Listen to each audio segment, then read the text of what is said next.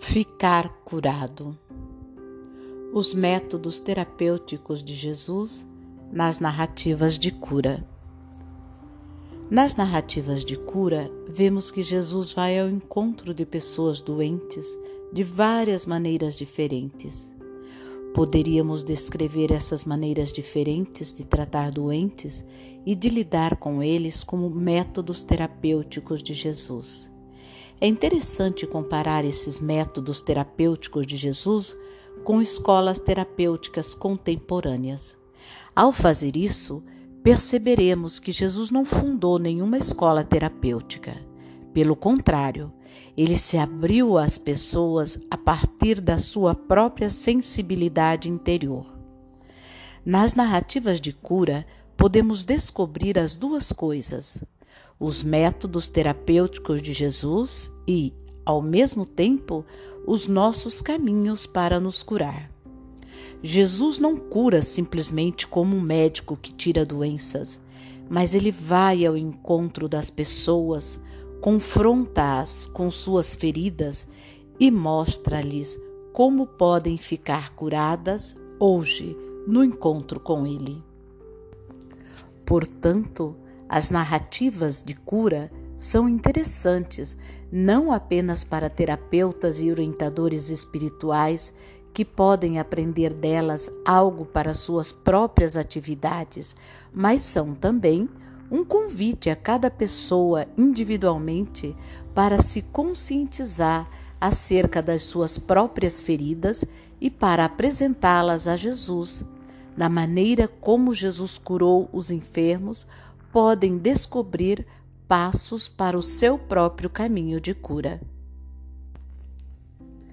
As diferentes compreensões de doenças e curas nos evangelhos. Já os evangelistas sistematizaram, de certa maneira, os métodos terapêuticos de Jesus. Cada evangelista tem uma compreensão diferente de doença e de cura. Cada um interpreta aquilo que Jesus faz com os enfermos à sua maneira e contra o pano de fundo da sua própria compreensão de terapia. Podemos dizer que, em Marcos, a doença é sempre uma expressão de possessão. Na cura, trata-se principalmente de expulsar os demônios. Para Marcos, os demônios são espíritos impuros que obscurecem nosso pensamento. Os, o estudioso bíblico Fridolin Stier os chama de espíritos do mas, que impedem as pessoas de seguirem seus próprios caminhos, porque a tudo o que fazem contrapõem um mas assim não dá. Marcos narra que os demônios dilaceram as pessoas eles as empurram para lá e para cá, querem impedir que as pessoas se abram para a cura de Jesus. Este é o segredo dos espíritos do mas. Eles roubam das pessoas a linha clara e as levam ora para lá, ora para cá. De acordo com nosso conhecimento psicológico contemporâneo, diríamos: demônios são padrões vivenciais neuróticos complexos, psíquicos, obsessões, ideias fixas que não nos deixam pensar coerentemente. Para Marcos, a cura é sempre também libertação. A pessoa fica livre de padrões de vida que a condicionam e a impedem de realizar sua verdadeira natureza. Ela se liberta dos obscurecimentos obscurecimentos dos seus pensamentos e sentimentos e se liberta dos espíritos do mas, que a empurram para lá e para cá e a impedem de se abrir para a cura. Já o evangelista Mateus, um judeu cristão, vê uma relação entre doença e culpa. Os os psic, o psicanalista Freud retomou esse entendimento em sua interpretação causal redutora da doença. Freud sempre atribuiu a doença a uma causa. Muitas vezes isso se justifica. Mas o perigo dessa compreensão é que transmite a cada pessoa doente a culpa é sua. Assim, qualquer doença nos provocaria sentimento de culpa e a gente viveria se perguntando: o que foi que eu fiz de errado? Ou onde eu me tornei culpado? Ou ainda, por que Deus está me castigando com esta doença? Perguntas desse tipo não adiantam nada, e sentimentos de culpa em reação a uma doença nos impediriam de nos curar. Em Mateus, a cura está relacionada ao perdão. A pessoa se cura só quando pode confiar que toda culpa lhe é perdoada, quando pode perdoar a si mesma e quando perdoa os outros que a machucaram, pois quem não perdoa ainda está preso àquela pessoa que o machucou. O perdão é um ato terapêutico que hoje também tem o poder de deixar muitas pessoas curadas. Entre todos os evangelistas, Lucas é aquele que narra o maior número de curas em dia de sábado. Podemos dizer, para Lucas, um grego, a doença é uma deformação do ser humano.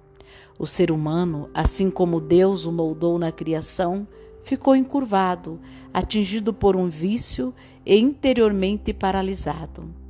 A cura acontece porque Jesus devolve às pessoas sua forma original, aquela forma que Deus lhes deu na criação. Quando uma pessoa adoece, diz a filosofia grega com a qual Lucas estava comprometido, sua dignidade é diminuída e a harmonia da sua alma destruída. A cura é a restauração do ser humano em sua forma e beleza originais, em sua dignidade e sua harmonia interior. Pela tradição, Lucas é tido como médico. Ele domina a terminologia médica. Nenhum outro evangelista fala tantas vezes de curar, de restabelecer a saúde, cuidar, servir. No entanto, Jesus não é apenas um médico que cura os doentes, mas, de acordo com o entendimento dos gregos, é também um médico que, como timoneiro, conduz o barco da nossa vida para a direção certa. Ele é o médico que nos ensina a dietética, a arte de viver de maneira saudável. Por isso, o ensino pertence tanto ao trabalho terapêutico de Jesus como sua atividade de cura. No caso do evangelista João, podemos dizer que a doença expressa o fato de que o ser humano perdeu a ligação com a sua fonte divina. As duas narrativas de cura mais importantes em João acontecem na piscina de Betsaida e na piscina de Siloé. Quando a pessoa é separada da sua fonte divina, ela fica doente e a cura acontece quando a pessoa volta a ter contato com a sua fonte interior. Por isso, Jesus não precisa carregar o enfermo para a nascente, para dentro da piscina de Betsaida. Pelo contrário, é somente por meio da sua palavra e do seu encontro que ele o coloca de volta em contato com a fonte interior, que jorra no enfermo e da qual ele foi cortado. Também essa compreensão é confirmada pela psicologia moderna. Jung está convencido de que a verdadeira cura só ocorre quando o ser humano entra novamente em contato com o luminoso, com o âmbito divino dentro de si. Quando descobre a imagem de Deus dentro de si e busca a água da fonte do Espírito Divino. Cada pessoa tem dentro de si uma fonte de poderes de autocura, mas muitas vezes é preciso um impulso vindo de fora para entrar em contato com essa fonte.